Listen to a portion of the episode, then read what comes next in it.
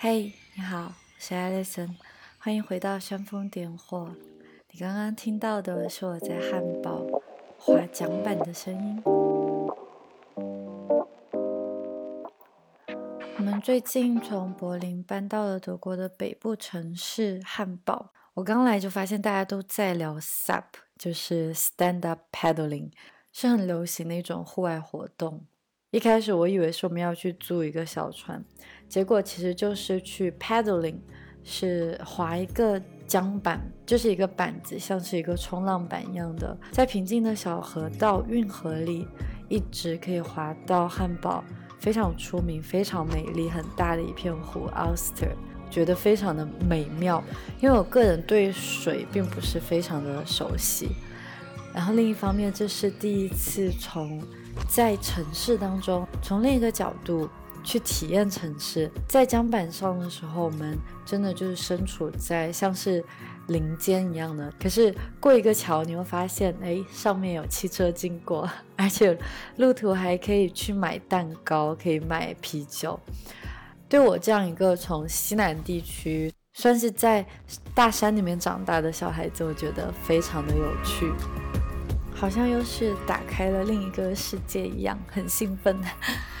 嗯，但是今天呢，我们要聊的话题不是户外运动，倒也很符合夏天的来临，就是身体焦虑、外貌焦虑。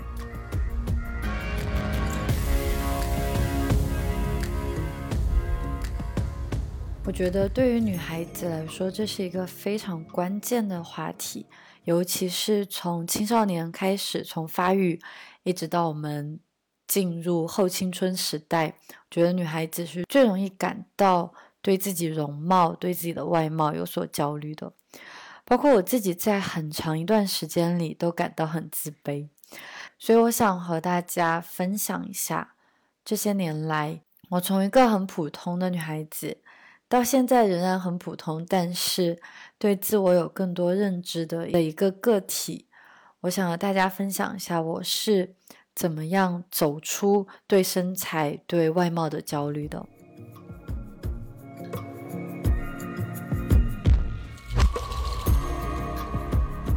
如果要追溯到历史的话，我觉得我们作为小孩子的时候、小朋友的时候，几乎都感觉不到。好像很直接的美与丑，我记得大概在念小学或者小时候，不太会有一种区分，或者对自己的那个意识不是很清晰，所以好像不会很容易害羞，或者也不叫不是很容易害羞，而是好像不会太去在意别人的眼光。小时候放学以后想玩就玩。想要摆出什么样的造型就什么样的造型，对自己身上穿的衣服也不会特别的在乎。那但是到中学的时候，这一切就开始慢慢的发生了改变。我们到青少年时期开始对自我有了非常强烈的认知，虽然有了意识，但是并没有一种认同感。而且青少年是最容易受到身边同龄人、受到同学、老师、社会整个环境，包括媒体的影响的。所以我觉得我们那个年代可能至少比现在的零零后要好一些吧，就在当时还。没有这么浓烈的社交网络的味道，唯一能够接触到的媒体基本上也就是电视了。可是现在真的就是铺天盖面的、更夸张的、更被滤镜过的、更浮夸的一些形象。所以在当时，可能对我个人来说影响非常大的，就来自于我身边的同学。我不知道大家会不会跟我也一样啊？其实，在念中学的时候，也是要分人的。你知道，有很多跟你玩的很好的男生，他们可能会开你玩笑，然后就会追着你跑啊，追着你打。不对，应该是我追着他们打。对，但是那时候他们不管说一些很过分的话，我记得我的同桌他也说过，好像哎，你的腿好像自从到了初二以后就开始变粗了。但是我都不会因此而感觉受到伤害，就是我我还是穿牛仔裤去上课。可是。到了高二的时候，那时候分了文理科班，那我就第一次进入了一个文科班。这个时候的同学就不像初中那时候那么熟悉，然后又随着年龄的一点的增长，好像对自己的外形又有了更多的要求，或者有了更多的期望吧。我就记得当时分班分科不久以后，坐在我后面有一个男孩子，其实到今天我也不记得他叫什么名字了，就是因为大家相处的时间也不是很长嘛。那与此同时，他当时对我说的那些话，可能他是无意而为之，他也绝对没有要真的伤害我个人的一些倾向，但是确实影响了我接下来很多很多年，可能要近十年对自己身材的一个认知吧。我记得当时我特别喜欢菲尔普斯，我大概是高二的时候开始喜欢看一些运动比赛。当时菲尔普斯如日中天啊，他在北京参加游泳锦标赛，我就跟我的女女生朋友花痴嘛，我就说啊，要是可以去北京多好啊，去北京我就可以见到他了。这个男生本来就坐在我后面嘛，他就听到我们讲话，然后他就立刻回复，他就说：“你去见到他有什么用呢？你的胸那么平。”当时那个年纪，我我这该怎么回应啊？一方面我会觉得很羞耻，至少在当时不是一个很游刃有余的话题吧。我在当时也不知道如何去反击，因为关系也不是很熟，所以我好像还没有来得及说话，他就又继续说：“还有你那双大象腿。”我也不记得接下来发生了什么。这两个对我身体的描述已经深深的植根于我的脑海当中了。因为接下来，尤其是上了大学以后，我就开始去买很多那种聚拢的内衣，就生怕别人又一次用飞机场、用平胸来形容我。同时，我几乎从二十岁以后就再也不穿裤子了，因为我那时候真的是觉得自己的双腿非常的粗，尤其是我的大腿啊。然后我就觉得每一次穿着裤子出去，大家就可以看得见我双腿的轮廓，我就会觉得很难过，而且是一种。自己在自己脑海当中发出来的声音，就假如我今天是穿着裤子去食堂或者去上学，如果路上有人看我一眼，我都会觉得他们一定是在评判我的双腿多么的粗，多么的胖，所以真的就已经进入一种有一点小小病态的状态了。而且不管别人怎么说，我就一定会第一个反驳：不不不，我的腿超级粗。然后这样子的回复，我大概一直到二十五岁都还在用，就是不敢去。就不管怎么样，别人说我什么，我都不敢去接受下来，而且我一定会去放大我自己认为自己身体上的缺点。所以我现在想一想，其实他当时真的就是在 body shaming 身材羞辱。就一方面当然是我个人的原因，是我自己太把他的话当回事。另一方面，也是确实他在无意间就会重伤一个没有什么太多经验、没有什么太多经历又很容易受到影响的青少年。所以大概是十七岁到二十岁左右，这应该是最让我觉得为外貌感到困扰的时间了。因为从这个年龄开始，我们也大概。学习化妆了，也不叫学习，就自己开始试试探着去化妆，去买一些可能从前中学的时候不会穿的一些衣服，会去穿高跟鞋。那时候我发现穿高跟鞋可以拉长我的双腿嘛，双腿看起来的比例会更好看。所以我在上海生活的时候，几乎每天踩着十厘米的高跟鞋在城市里面穿梭。那个时候真的是为了美啊，还是一种社会标准下的美，而且穿高跟鞋经常会被磨破脚跟嘛，就随身都带着创可贴的。我现在想想都好心疼那时候的自己啊，还有这样子的女孩子。在那段时间，我真的是有很多很多自卑的元素。其实我仔细想想，真的是从中学的时候延伸下来，或者甚至是从年纪更小一点的时候遗留下来的后遗症。那时候就有很多自卑的元素啊，我整理一下。我记得小学的时候就被同学说是男人婆，应该就是女汉子嘛，因为那时候我很喜欢去打他们。那同时呢，我又很黑，我从小就非常的黑啊，很黑，又满脸雀斑，还有两颗兔牙。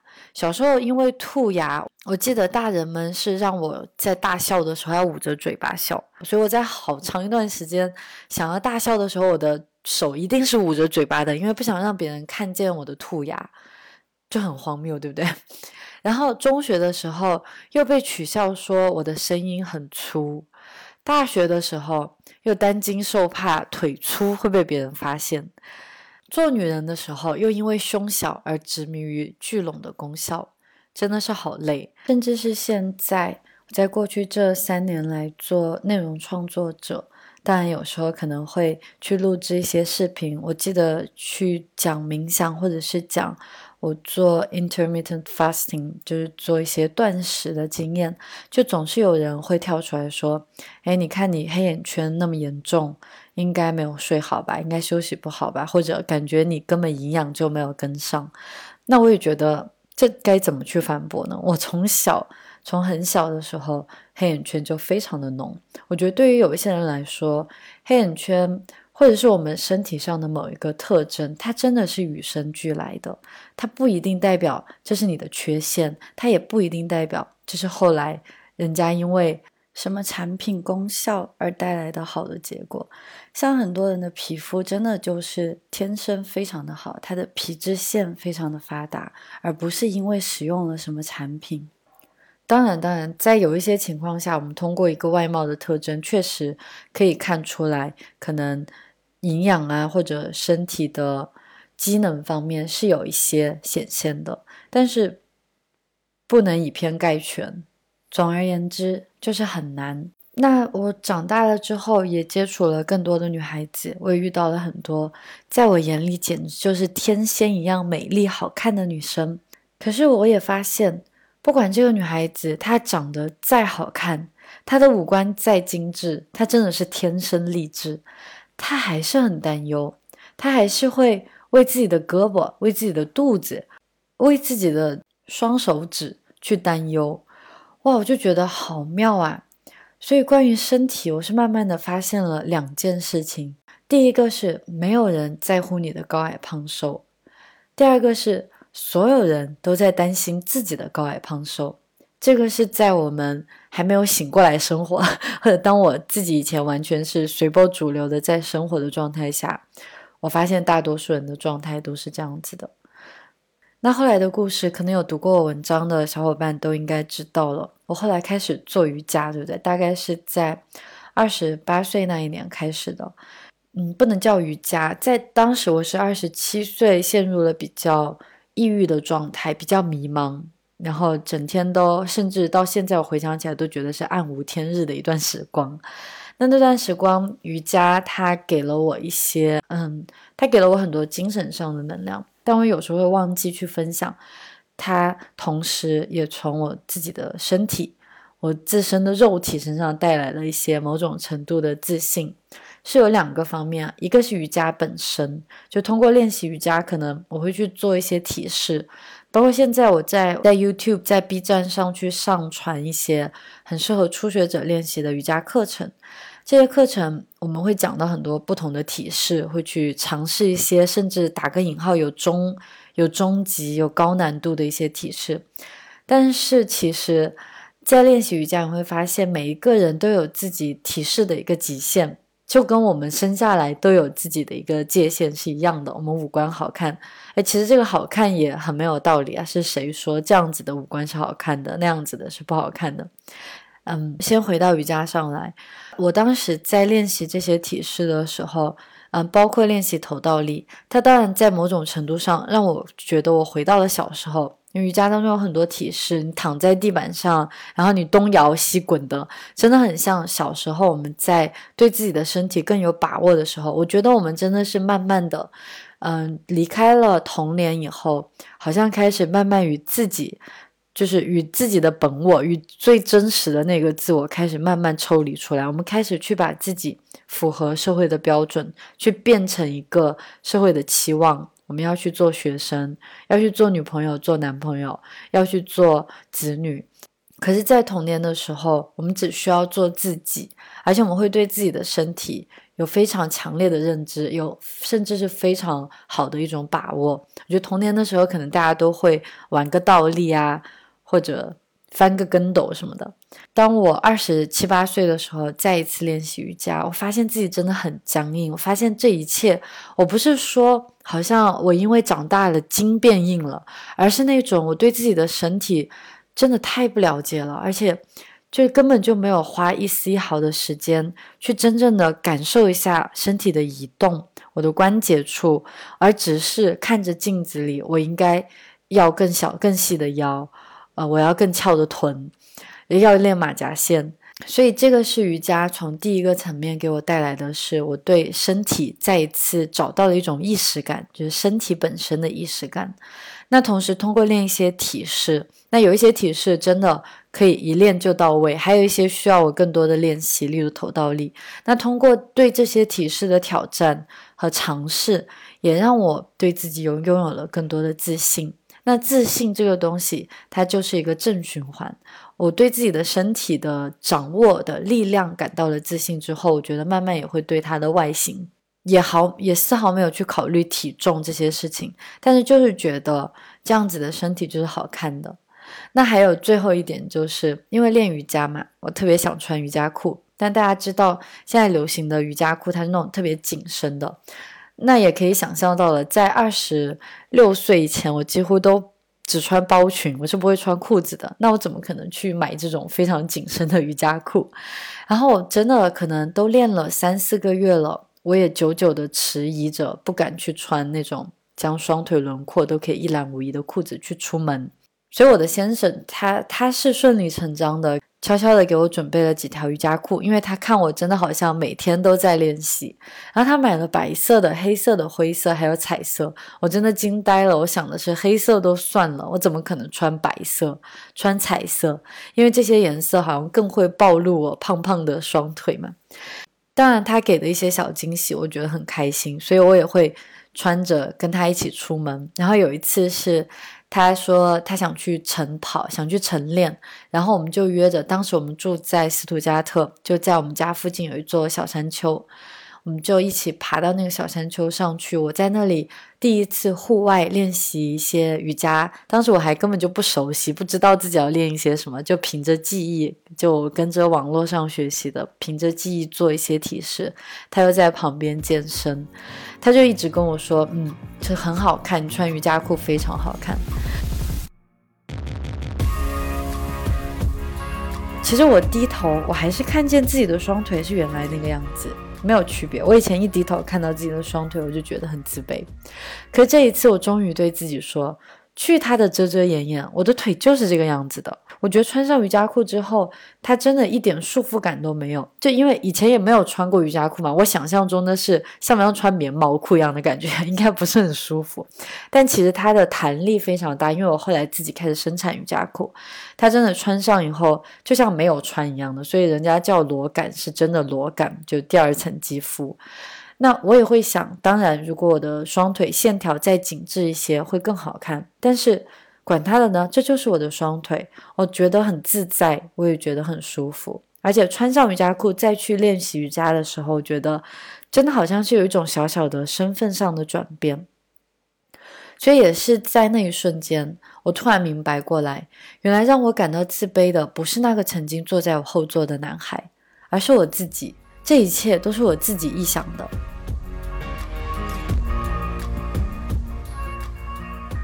我们真的很容易去比较，也当然很在乎别人对我们的看法。不仅仅是在中国，在整个东北亚的文化，我觉得可以看到，在韩国、在日本，基本上还是以儒家的那种传统的观念为主流。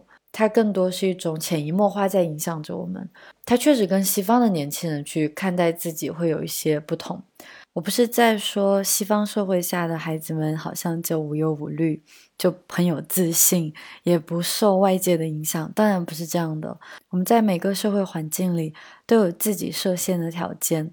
可能在西方社会里，你的双腿、你的双臀要越胖才越好看，可是你的腰也要足够纤细。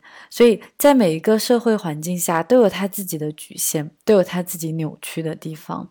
我所接触下来的很多西方的女孩子、男孩子，他们也也在很大程度上会受到社会的限制。说我遇到的很多年轻人，其实不光是我在路上遇到的这些西方的年轻人，对自己很有把握、很有自信。我在路上遇到的国内的或者是亚洲的男孩、女孩们、女孩子们，也对自己很有把握。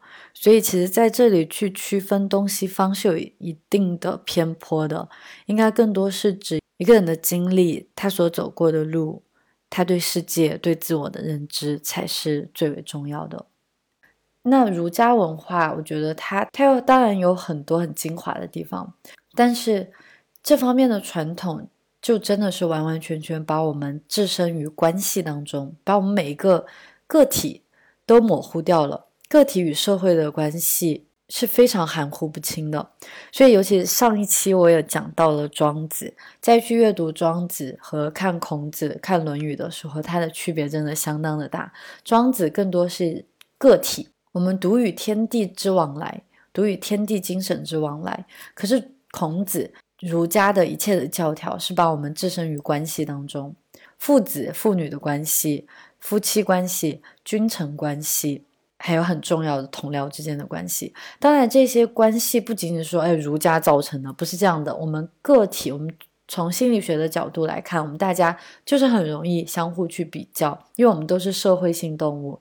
但是为什么好像在某种程度上，我是觉得西方的年轻人，或者我认识的西方的女孩子们，她们尤其是在德国啊，她们真的对自我有一种非常清晰的认知。然后同时，当然这同时也很符合他们的社会文化。我们个体都是都是自身文化的产物。我想说的是，正是因为这种很强烈的置身于关系中的这种根深蒂固的文化观念，也导致了我们非常在乎别人对我们的评价、对我们的看法。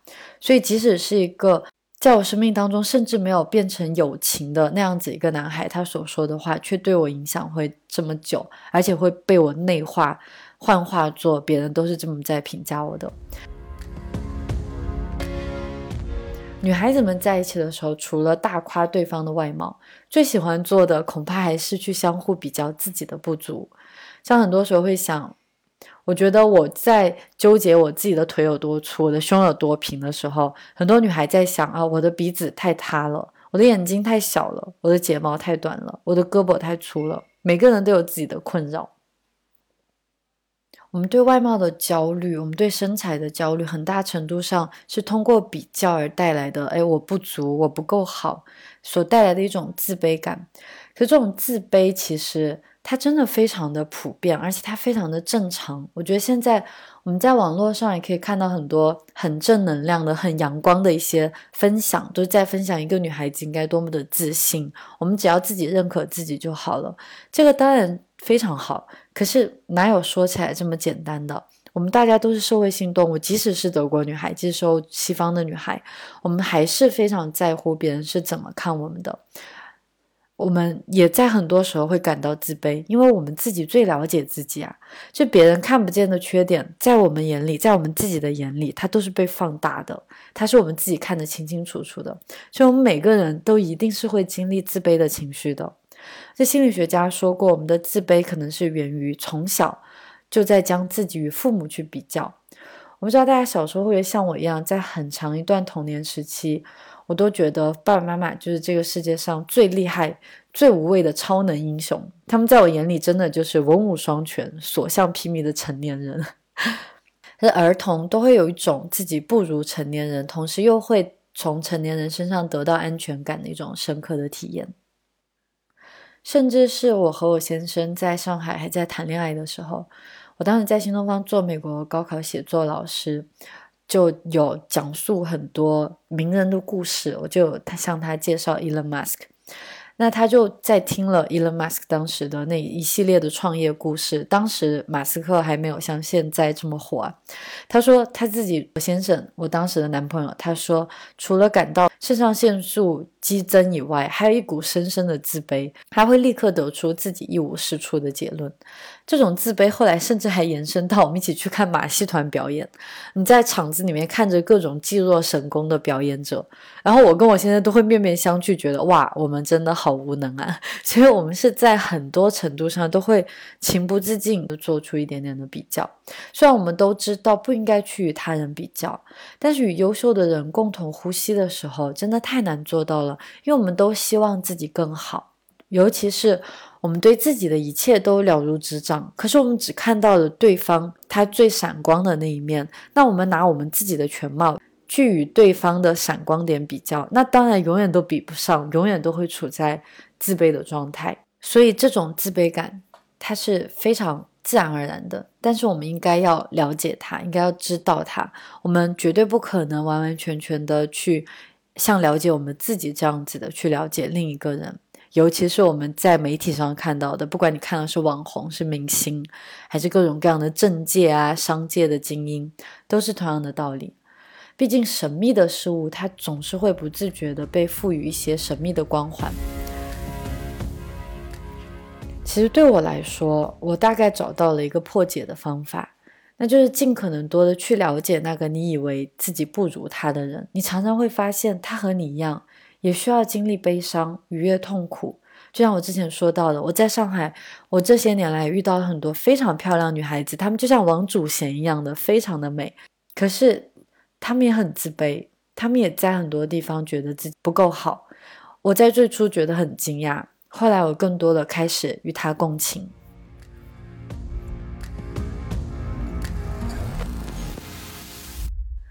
那么，从我们刚刚提到的，我从瑜伽去认知自己的身体，去掌握一些自信的感觉，不管是瑜伽还是健身、跳舞，或者是任何去利用到我们身体的一些活动，其实都可以达到同样的效果。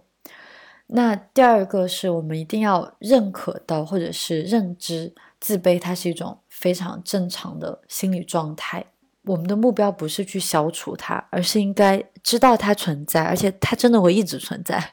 但是，当我们看清它了之后，就像冥想的力量嘛，当我们看见它了之后，它也会自然而然的无影无踪，你找不到它在哪里。那第三点，我想说的非常关键的一个点，就是要选择性的去安排自身的环境。我们前面大家也都知道了，我们。都是社会性动物，我们很容易受到他人的影响，我们也很在乎别人对我们的一些观点、一些看法。这也是为什么我们这么需要被认可。那尤其是外貌需要被认可，也是非常正常的一种渴望吧。那我慢慢的是发现，我会选择性的去听见、去看见、去遇见。萨特有说过，他人即地狱，但是这个他人，如果我们选正确了之后。那他人也可能是天堂。我之前跟大家分享，我曾经自卑了很多年的那些元素，后来都变成了我自信的一些特点。以前小学的时候被同学说我是男人婆，可是男人婆当我长大了之后，他又被我身边的人说是独立自信、很有主见、很知道自己想要什么。那小时候又黑又满脸雀斑，还有两颗兔牙。那现在我的黑变成了健康、很自然的状态。雀斑和兔牙也成为了我自己的标志。当第一个我很好的朋友是一个男生朋友，当他告诉我你的雀斑真好看的时候，我自己真的好惊讶。因为你想，雀斑在我们中文当中，可能在我们西南地区还有方言把它称为麻子，这真的是很糟糕的一个东西。甚至有些女生会去用激光将它们退掉，将它们去除掉。可是居然有一个人，那时候我大概。在上，我在上大学，居然有一个人会告诉我，我好喜欢你的雀斑。那我觉得，天呐，那我我第一个想反应是，是是你瞎吗？或者是你是在骗我吧？就是你在开我玩笑。但是没想到，真的有人喜欢啊！还有包括我的兔牙，所以真的就是我们身边的环境非常的重要。尽管在某一个阶段，杂志上面。一些明星呈现出来的状态，他们都是很完美的，他们被各种 Photoshop Photoshop 的很完美。那可能嗯不会去看到雀斑，不会去考虑兔牙这些东西。但现在雀斑与兔牙就变成了我的标志，而且即使只有一个人喜欢，我甚至都会觉得另一个人告诉我，哎，你的雀斑要不要遮一下遮瑕？我都会觉得关你什么事？有人喜欢呢，就还蛮有趣的。就是你看，一个是。外界很容易击垮我们，另一个就是我们正确的外界又很容易给我们力量。后来中学的时候，有些人说我说话声音很粗，可是现在又被人夸很性感、很磁性。So what，对不对？每一个人的喜好不同。再后来就是我的双腿和我的平胸。现在我不仅不穿聚拢的内衣，我甚至大多数时候根本就不穿内衣。当然，去遮一遮黑眼圈，做一做牙齿矫正，再烫一烫头发的大波浪，都不是什么坏事。只是当一个品牌开始做遮瑕产品的时候，他们当然在全世界看到的都是瑕疵，而整个社会的美与丑。当然也不应该有一个品牌、一个产业来定义区分，这是化妆品行业给很多女孩带来的困扰。在我念大学的时候，我们经常去逛商场，就在化妆品柜台就会有一些导购小姐，你会看到现在再去看，她们脸上擦的粉真的是太厚了。而且他们会老是会推荐，就很多可能化妆品导购在他们眼里看的就是我需要什么嘛，对不对？他们卖什么产品就觉得我需要什么产品，就总是会跟我说，你可以去试一下这个祛斑的，可以试一下这个是遮瑕的。我并没有想要去祛斑的意图，却被这个品牌、被化妆品行业当做一个瑕疵品来打量了一番，所以我觉得真的很妙啊！而是到现在我身上旅居这么多年了，我没有。一瓶遮瑕膏也没有任何的粉底液，我如果化妆最多也就是画个眼线，就没有任何其他的啊，还有口红对。但是我也发现，当我们在与朋友们相处的时候，事情就会变得很有趣了，因为我们的朋友很多，他们大多一眼就可以看出来你身上的闪光点。朋友会说你的兔牙真可爱，我胖胖的大腿，甚至有人会说有点肌肉型，看着很好看。还会说锁骨很性感。最初在年纪还小一点的时候，每次他们这么说，我都会默默的想，是不是瞎？我的兔牙不是也很像龅牙吗？腿长是因为我穿了高跟鞋啊。锁骨你没看见我的双下巴吗？还有肥腻的腰围，就更别提脸上的雀斑了。然后当我和别人在一起的时候，也常常会想，哇，他的眼睛好像会说话，真漂亮。他的嘴巴笑起来真好看，他真是个大美人。可是也不知道是谦虚还是近视，他们也和我一样。我每次夸他们的时候，他们也总是有反驳的话可以去说。我知道这大多是中国人情社会的礼貌，是我们亚洲文化里面的低调，要谦逊一点。我们当然都有自负自恋的一面，但是我更希望看到的是一种简单自信的一面。大学的时候看《老友记》，菲比真的很可爱又迷人。我觉得她的性格很可爱，就每当有人夸奖她的时候，她总是会笑脸盈盈的说：“I know I'm a really cool person。”就幽默又很自信，就很可爱。所以后来我也开始决定选择性的去听见那些赞扬。他们夸奖我的时候会说谢谢，我也会夸奖他们。我会看到更多对方的闪光点。并且我会将自己全身心的力量都集中到自己所有所拥有的优点上来，而不是执迷的去寻找我应该如何变成社会标准里面美丽的那个样子。所以我做到的第一点是，当别人夸奖时，学会去当真，不要再暗暗的去反驳、去较劲。与其关注我们自己的不足，不如仔细去发现自己和对方身上的闪光点。还有那些总是在挑刺，好像觉得你这里不好，那里也不好的任何声音，我们只需要把它静音。呃，如果是键盘侠，那就更不用理会他了。如果是感情并没有很深的熟人，那可以渐渐的屏蔽掉这种声音。如果是很好的亲戚，那就当他在说这样子的话的时候，把它静音就好，转移下一个话题，因为你知道有人爱着你。你自己爱着你。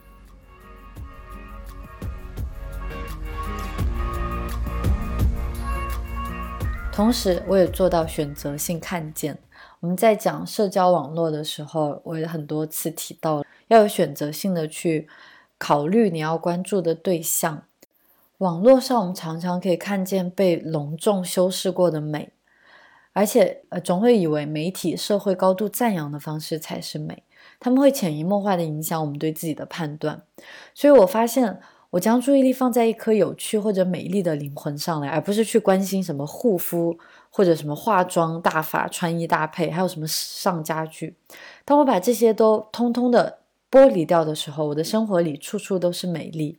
我会去取关一切浮于表面的东西，还有老是种草要你买东西的一些博主。最后，当然就是选择性的去遇见了。我曾经花了很长时间变着花样的去希望身边的人喜欢我，可是中国大多数钢铁直男在很长一段时间，现在可能有变好吧，他们在好长时间都只有一种审美，这让我深感无聊。于是我决定去和世界玩，我再也不努力讨好身边的人，而是做好自己，然后吸引我喜欢的人。与喜欢我的人。那平胸可以被我的朋友称为很性感、很高级、很有法式风情。胖胖的大腿在某一时刻还成为了男朋友最爱的部分。所以，完美真的是这个世界上最没意思的终点。我倒认为那些口无遮拦的键盘侠真的过着一份极其可悲的生活。他们的眼里只有瑕疵，他们的嘴里只有芒刺，无时无刻都在攻击或者是防卫，真的好累。下次谁再跟我说我腿很胖时，我就直接在心里告诉他：“Go kiss my fat ass。”你跟我一点关系都没有。所以这是环境的力量，你要找到那些，你要和那些，并且你要变成那一个真心实意去看见别人优点，去接受别人真实和自己真实的那一个人，自己也先成为那一道光。当然，这不是说我们只跟那些喜欢我们的人在一起，只跟那些好像会说好听的话的人在一起。当然不是这样子的。但是更为重要的一点，应该是和那些善良的人在一起，他们不会无缘无故的去指责你，甚至是以一些很肤浅的标准去评价你。所以于我来说，我觉得很幸运的是，在二十五六岁的时候遇到我先生，遇到三观很正、很善良的他。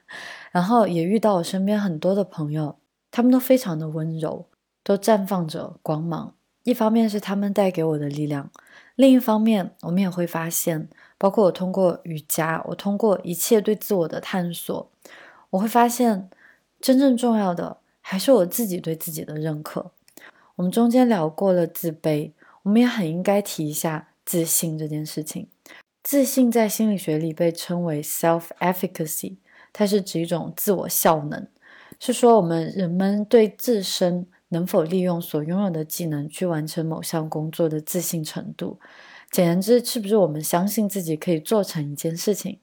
在这个背景下，我们要聊的不是自负，也不是自夸，更不是自大。我们之前提到的不为外貌、不为身材去焦虑，当然也不是说我们就应该衣衫褴褛，我们就该再也不修边幅了，不是这个意思。你有没有发现自己穿着衣橱里最喜欢的那一身衣服时，走路都会带风，身体也会不由自主的扩张，挺胸抬头，世界都是你的。当然有很多可以给我们带来自信的外在因素，像我们身边的环境，但是真正最为重要的，还是我们是否真心实意的喜欢自己。这在最开始。可能穿瑜伽裤更多是一种不屑，就好像哎，我不屑你怎么看我，反正我的腿就是这样子的。可是到后来，尤其是在去年，我记得是在柏林有一次和几个朋友在草坪上做瑜伽，然后真的是真真切切的感觉到，哎，每一个人的体型都真好看，都有自己的风格。真正的自信就是那些喜欢自己的人，而且他非常擅长去做自己。不露锋芒的在做自己，而不是一种刻意而为之。像我此前去对自己身体的一种自信，还是更多的依赖于某一种程度上面的认可。当我们真正的开始喜欢上自己的时候，会发现外貌焦虑、身材焦虑这些根本就不是什么事儿。我们怎么会有让别人为你的美去做决定这么荒谬的事情存在呢？如果幸福的来源永远是外物，那双高跟鞋、那只冰淇淋，还有那个男人，我们可能永远都不会得到持续的平静。但是，如果我们成为了独立的自身，当我们认可自己并且喜欢自己时，那么高跟鞋来自什么品牌？那只冰淇淋是不是意大利的 gelato？还有那个男人是不是爱我们的，都将变得不那么重要。阳光自在，白云悠悠，这一生。刚刚好，尤其在这几年长期旅居，我们有了更多的机会可以进入到大自然里。在东南亚，不管是在海岛去找野生的瀑布，还是徒步在克罗地亚，我觉得我们每一个人只要身处于自然当中，我们看着这些动物，我们看着这些树木、这些土壤，就会发现哪有什么美与丑之分呢？这些社会的框架，这些人为的建造，它可能有意义，但是不一定有道理。所以我发现，越是将自己置身于自然当中，越自然的东西会让你越充满能量，而且失去了比较的意义。所以，比起去给自己化浓浓的妆，去穿细长的高跟鞋，不如去自然里走走。去摸摸树，去海里游泳，去湖上泛舟，或是去 paddling。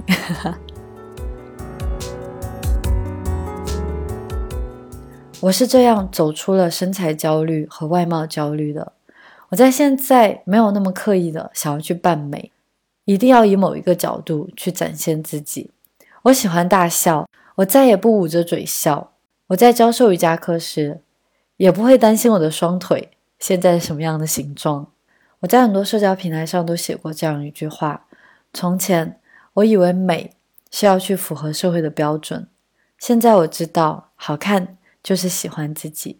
我希望我们大家都可以真心实意的喜欢自己。不知道你们身边、你们的成长历程，有没有像我这样遇到过有羞辱你的人，也有给你光芒的人？关于外貌焦虑，我还做了两期静坐的冥想，可以在 B 站、YouTube 尝试一下。是我们第一次坐下来，用双手去抚摸自己的五官，去感受到自己的外貌，以自己的方式去感觉到它，不带任何评价，只是本真的存在着。如果大家有兴趣，可以去和我一起练习一下。Anyway，这是今天和大家分享的。我关于身材焦虑这十年来的一些经验、一些感受，其实关于这个话题，关于女性，大概写了三四篇文章吧，都有讨论过。我觉得我想做的不是说我们大家都要 girl power，好像一定要强势的，好像女性也要展现出那种雄性的特征才叫 girl power。我觉得不是的，自信的人不是去碾压他人。更不是攻击自我的一种展现。喜欢自己的人是那群温柔的人，温柔并且强有力的人。你们有没有遭受过什么样的 body shaming？有没有经历过什么样的身材焦虑呢？说到底，我们到最后还是说的爱自己啊。OK，我们下一次见。